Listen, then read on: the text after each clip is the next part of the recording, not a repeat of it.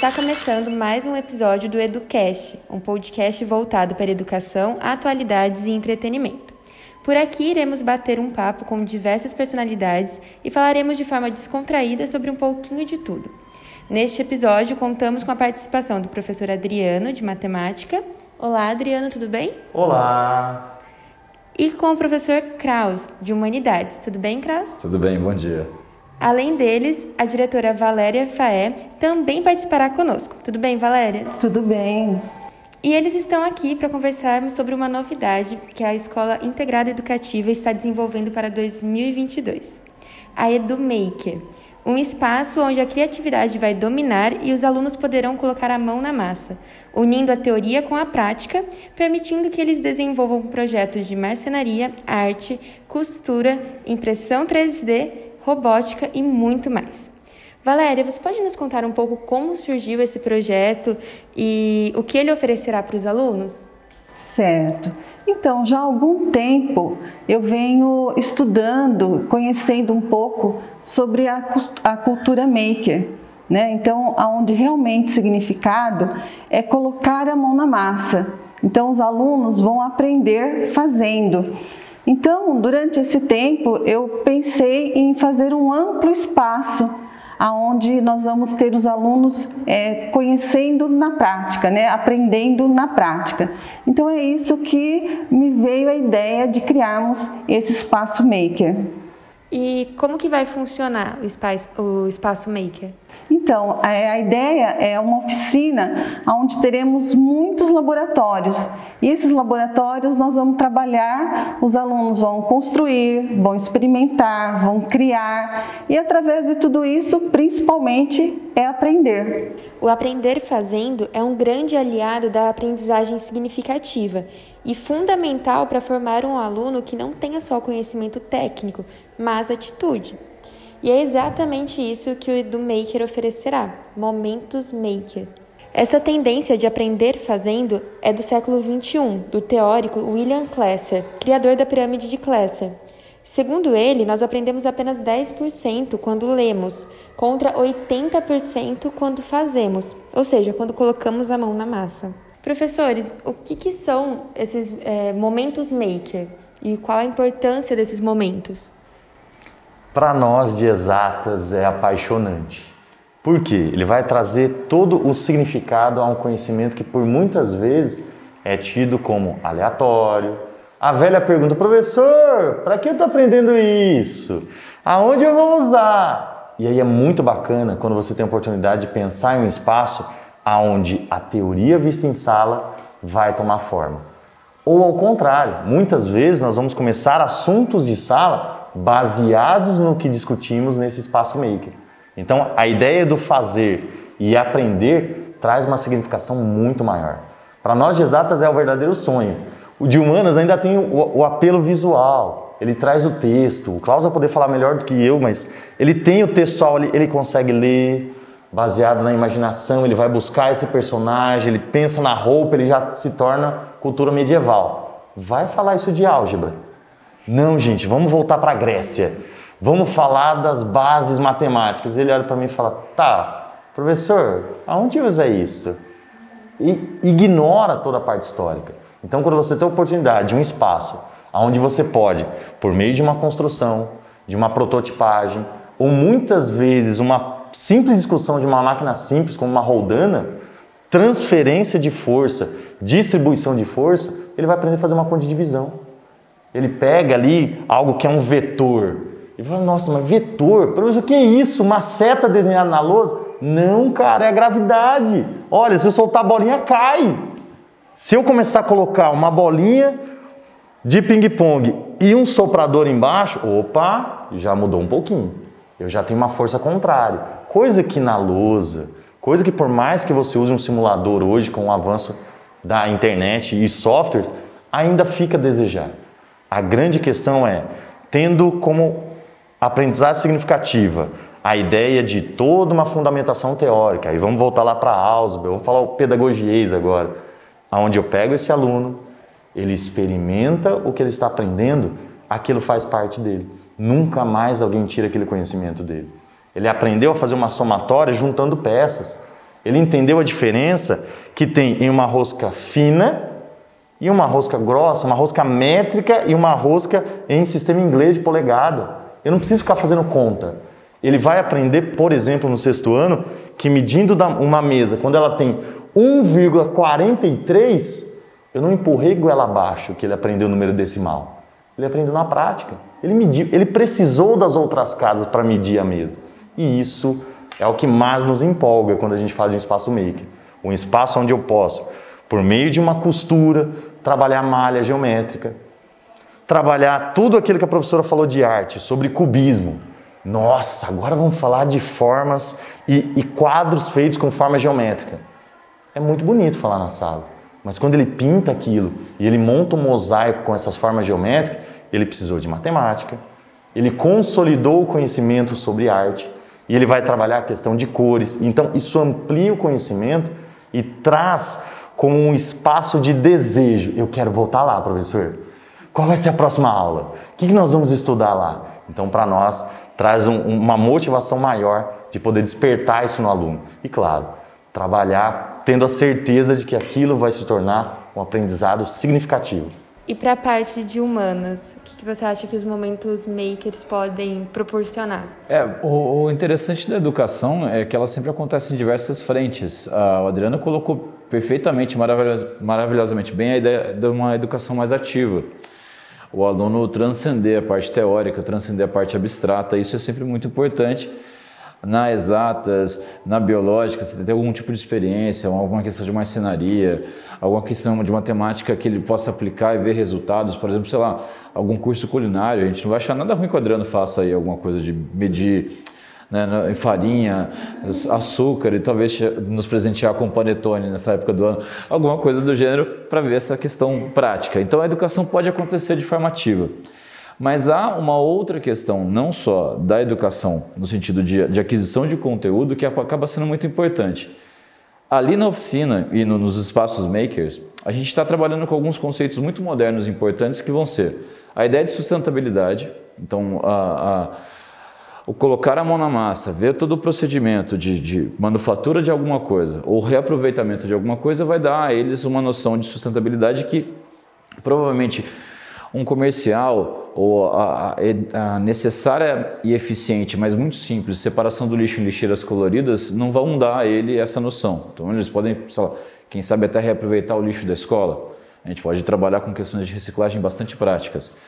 Outra coisa interessante é que há toda uma, uma cultura, e isso vem principalmente da, da, da pedagogia europeia, muito em função da Segunda Guerra Mundial, da ideia de você ter sustentabilidade nos produtos e o direito ao reparo é algo que está sendo discutido, inclusive, de forma legislativa, e eles tendo essa noção de colocar a mão na massa, saber usar uma pequena ferramenta, alguma coisa do gênero, eles vão tendo um, um poder sobre o elemento capitalista, o elemento aí, material, que vai dar a eles uma noção muito maior, tanto do valor das coisas, a, a durabilidade das coisas, o como isso é feito e também aí, né, o como o dinheiro deles vale. A gente pode trabalhar em humanas, então, uma série de relações aí, como por exemplo, a educação financeira, a questão aí de, de é, fábricas, origens, e aí você pode trabalhar nessa questão de sociologia e filosofia.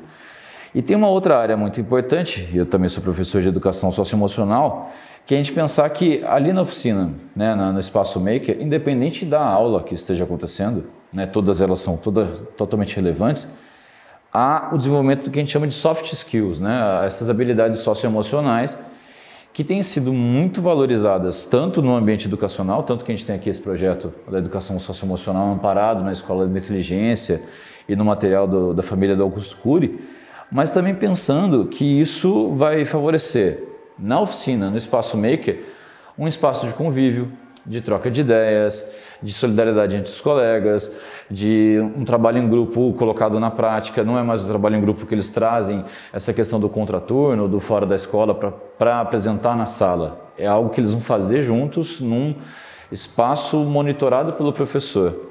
E essas soft skills, a, a grosso modo, aí pensando que os nossos alunos, os nossos estudantes não são nossos estudantes para sempre, eles saem daqui com uma, uma um repertório, um vocabulário de soft skills, né, essa biblioteca mental, que vai ser muito importante. A gente tem visto que algumas faculdades e muitos dos é, ambientes profissionais, como a gente estava falando hoje mesmo na, na sala dos professores, têm exigido outras habilidades que não as hard skills. Você não vai colocar lá só meus cursos, meu currículo, né, minha, minha vida acadêmica. Há um currículo oculto de habilidades socioemocionais, conversação, boas relações sociais, a ideia de você saber lidar com problemas e ali tudo isso vai ser desenvolvido no espaço maker sem que eles tenham a menor noção de que aquilo está sendo feito.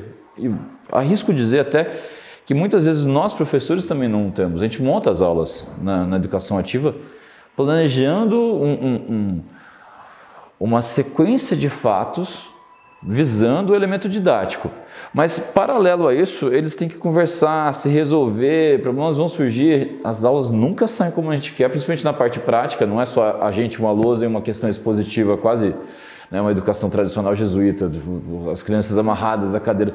Então, você tem aí toda uma, uma, uma interação entre educador e estudante que enriquece ambas as partes. E aí, obviamente, forma um estudante que vai demonstrar isso não só na escola, no convívio escolar, nas notas e depois disso. Ah, uma das coisas interessantes é que a gente vai perceber que a gente não vai conseguir avaliar o espaço maker por completo. Há todo um, uma, um, um, resultado posterior à escola que a gente vai saber no social, conversando, falando, olha, onde que você está, o que, que você fez, né? tendo contato com os nossos ex-estudantes e vendo o sucesso que isso vai ter a longo prazo para eles.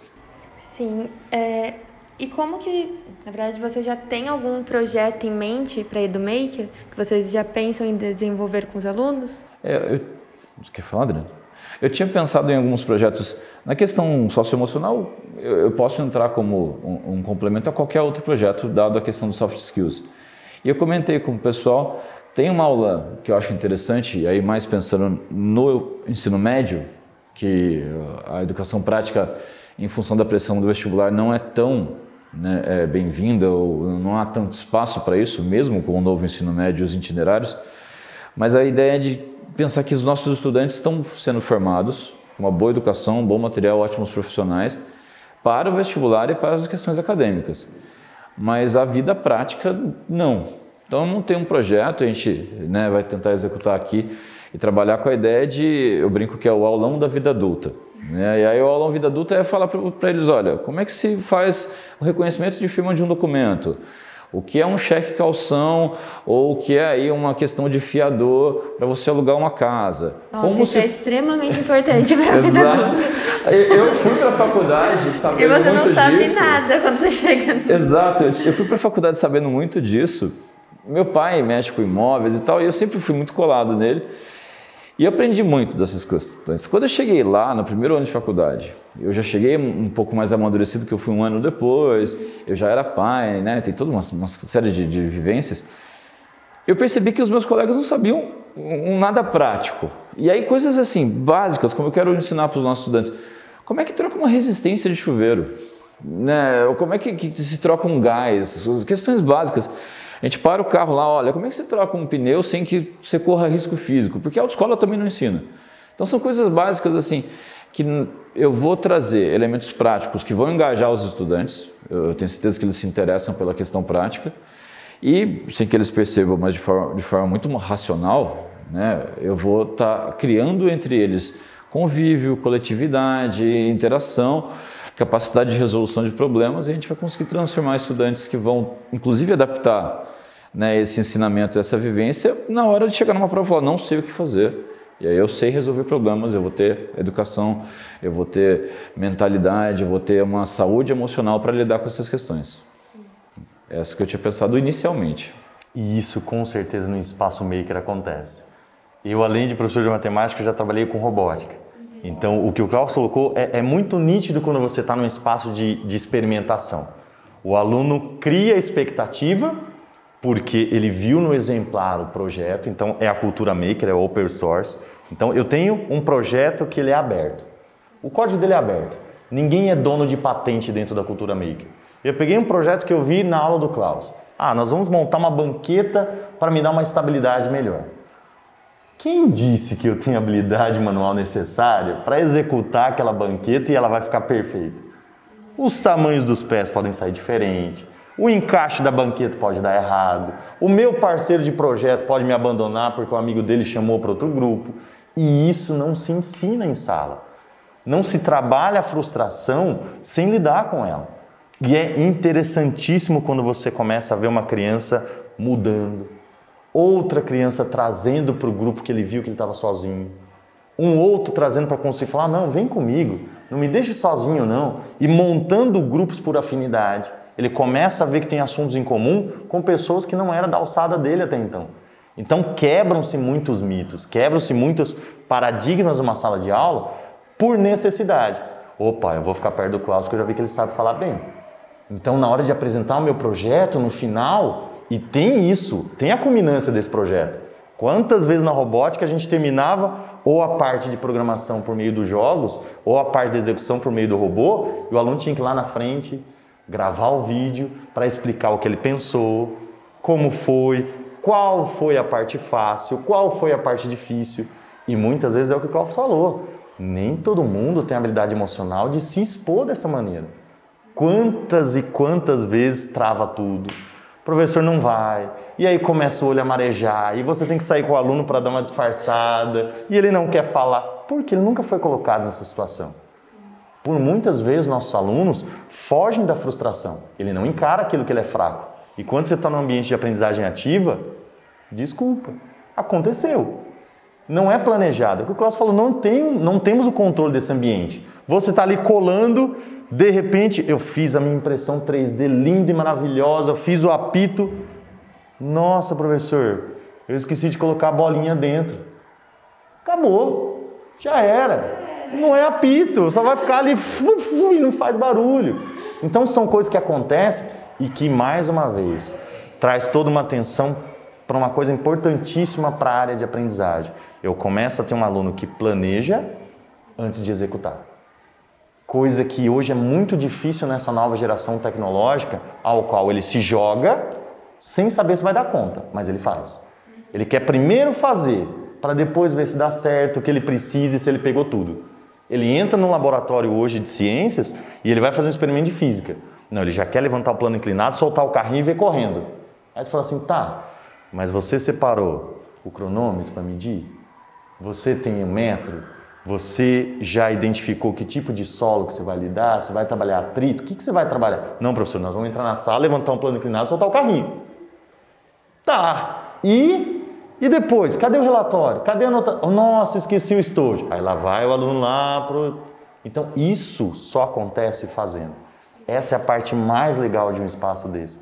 Você trabalha habilidades para a vida dele que ele nunca teve que lidar falando aí basicamente de projeto, na área de matemática, a gente fica até suspeito, porque a geometria é o nosso sonho poder mostrar onde ele aplica.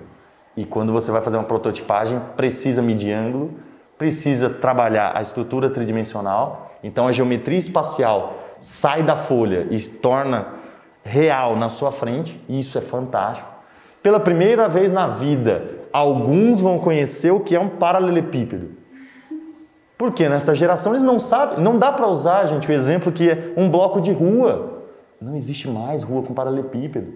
Então para eles é distante. Ah, nós vamos estudar ângulo. Aí você pega os livros tradicionais de matemática que estudam ângulo por meio de relógio de ponteiro. Para essa geração não faz sentido.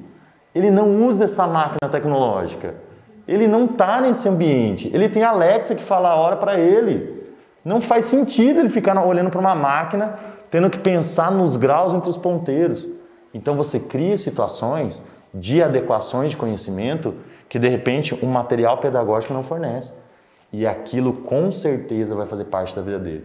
Ele vai lembrar da frustração, ele vai lembrar de não ter conseguido fazer o projeto do Kraus do jeito que ele queria.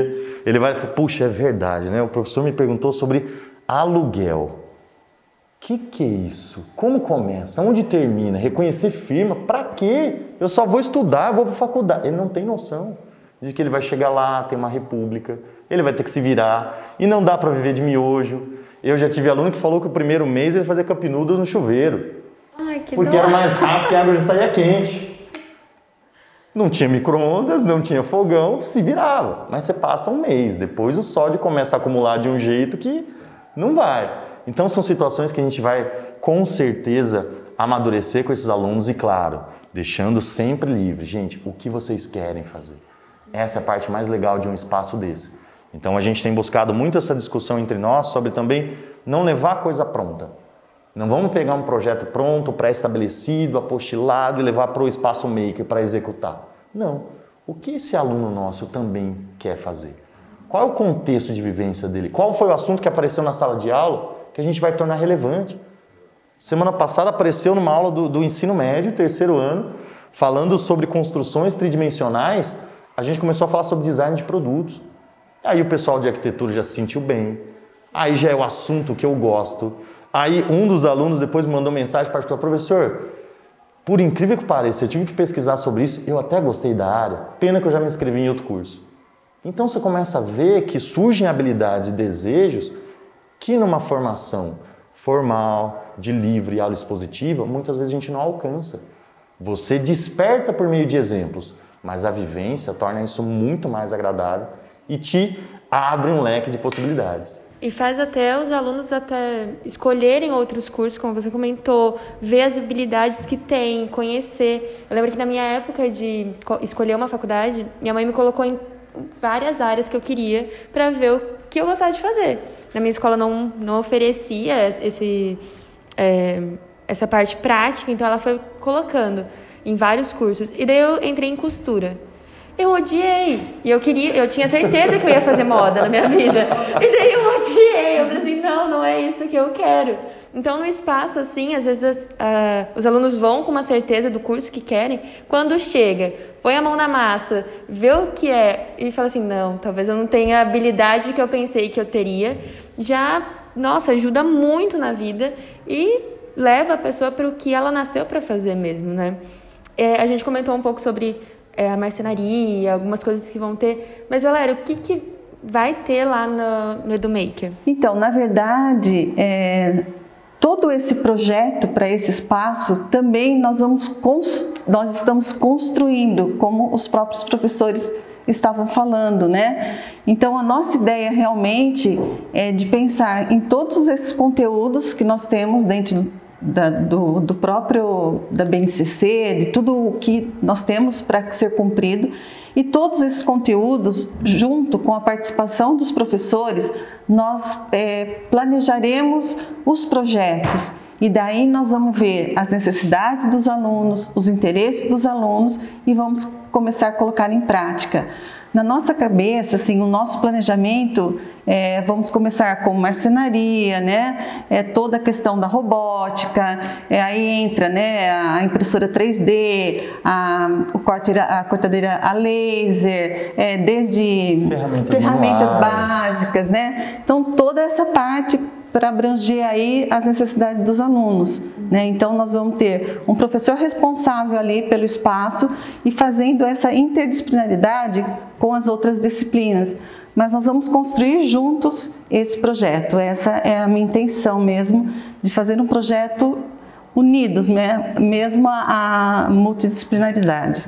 E para deixar claro também para os pais, para os próprios alunos, como que vai ser? Eh, os alunos vão acompanhados sempre dos professores, eles vão poder vir em horários alternativos, como que vai ser essa dinâmica? Então, inicialmente está dentro da grade curricular, né, no mesmo horário da, da aula, sempre acompanhado pelos professores, pode ser pelo único professor daquela disciplina, como pode ser por outros professores, né, por mais de dois, três professores, aí vai depender do projeto que está sendo executado e pode ser também que abrimos esse espaço para horário contraturno também. Isso não impede. Até alguns pais me pediram se eles podem participar também desse espaço. Vão ter aulas né? que os pais vão querer participar, também com certeza. podemos abrir para a comunidade escolar, que seria fantástico, né? Imagine pais e filhos trabalhando juntos num determinado projeto. Mas até alguns pais já se colocaram à disposição da escola para participar do projeto também. Que incrível! Isso é muito bom. A comunidade está assim muito feliz com essa novidade para 2022. E o espaço é super democrático. Na própria reunião dos professores já começaram a borbulhar. Foi assim, foi um brainstorm fantástico. 15 minutos. A sinapse foi no auge. Acho que foi a realização do sonho de todos. Foi. Por quê? Nós chegamos ao consenso do seguinte: ah, nós vamos complementar a área de exatas, área de construção, de prototipagem? Não. É um espaço onde eu tenho que ter um puff, porque tem hora que eu preciso relaxar. É um espaço que vai ter arte. É um espaço que vai ter trabalho com argila. Nada impede de eu ter um torno manual e fazer um vaso de argila. Cara, isso é fantástico. Ó, vamos estudar física, vamos sem, ó, força centrípeta em ação. Mete o dedo na argila e segura. Quanto mais força você colocar, você vai modelar isso. Isso é fantástico. Uhum. Ah, eu vou pintar um quadro, tá bom, vou falar de cubismo. Nesse espaço, eu vou ter um mini palco, onde eu vou fazer oratória, apresentação. Então, é um espaço que permitiu que a gente sonhasse ao ponto de alguns professores já desenharem o um mapa do nosso Brasil no chão e levar esses alunos a pensar o contexto histórico antes de entrar na turma. Viajamos total. E isso foi fantástico. Pensar no espaço de apresentação, pensar no espaço de leitura de texto de uma maneira diferente. Enquanto um cara está construindo, eu tenho aqui um sarau, aí já vem o professor contemplar isso com teatro em sequência. Nada está perdido. É um espaço que a gente pode discutir de maneira é, fervorosa, por exemplo, uma apresentação teatral falando da Revolução Industrial. O cara vai entender a diferença, porque ele está vendo ali. Nossa, é verdade. Pode fazer ó, até as máquinas da Revolução Industrial. Primeira Revolução Industrial apresenta uma, faz como um temático. Todos os ambientes maker vão falar sobre a Revolução Industrial. E vai ser o desfecho, uma apresentação teatral com a exposição de tudo que foi feito dessa época. Mas é a primeira? É a segunda revolução ou a gente já está falando da nossa geração? Temida e tão sonhada educação 4.0, onde a indústria perde o poder sobre o produto e agora o cliente pode escolher o que ele quer fazer. Ele tem uma impressora 3D, a imaginação é o limite. Então isso é muito bacana. Por quê? Sai daquela história da caixinha. Ah, eu preciso ter um espaço maker que tenha só a parte de exatas, então impressora 3D, robótica, ferramenta. Já sei, os professores de matemática vão se dar bem. Não, é um espaço de construção humana. Então, construção humana com habilidades humanas não tem limite. Não tem área que represente tudo isso. É uma junção das áreas no ambiente que vai proporcionar isso qualquer coisa que seja imaginada por qualquer pessoa. Acho por isso que os nossos pais estão tão empolgados. Vocês todos estão Nossa. muito empolgados. O que é mais, assim, o que é maravilhoso mesmo é ver essa empolgação, né? Uhum. Então isso nos deixa assim muito felizes e realmente muito empolgados com esse espaço. Não, vocês estão ansiosos para tudo certeza. isso acontecer. Com certeza. E, e fazer junto, né? A gente não quer chegar no espaço pronto, a gente quer trabalhar isso. junto, quer construir. Isso é bem interessante porque aí cada professor vai dar o seu tom e vai usar o seu furor pedagógico ali naquilo que acha mais interessante. É. Vocês é, pretendem fazer projetos que englobem todas as matérias? Interdisciplinar, total. Acho que é a melhor forma. Essa total. é o grande, o, o, grande, acho que desafio nosso, mas o grande objetivo Sim, realmente é ter essa interdisciplinaridade. Entendi. Ah, dá para vocês fazerem um tema só e todo mundo faz hum, junto aquele nossa, tema. Foi assim excepcional, é. excepcional. E outra coisa também muito interessante que nós conversamos é com que nós podemos aí é, abranger desde o infantil até o ensino médio, né? Que essas crianças menores também possam vivenciar isso uhum. e até mesmo fazer uma parceria aí, os maiores ensinando os menores, né? Os menores assistindo aos teatros, vendo, né? Essas exposições acontecendo. Uhum. Então também vai ser uma troca entre as idades, entre as faixas etárias. Entendi. Isso que também então todos vão poder participar. interessante, isso. Ai, né? que gostoso. Não, e, e, é aquela coisa que a gente falou, a expectativa de alguém que entra. Então veio um pequenininho, está lá sentado, fazendo uma oficininha com papelão. É a primeira participação dele com ferramentas manuais. E quando ele olha um, gata, um galatão enorme do ensino fundamental e médio, mexendo com as máquinas, falou, não, é aqui que eu quero. Eu quero ir para o próximo nível. Eu quero, eu anseio e começa a se criar, e a gente tem isso muito claro como professor, aquelas lendas urbanas. Ah, eu quero chegar na aula do Klaus. Aquele professor lá faz aquele projeto.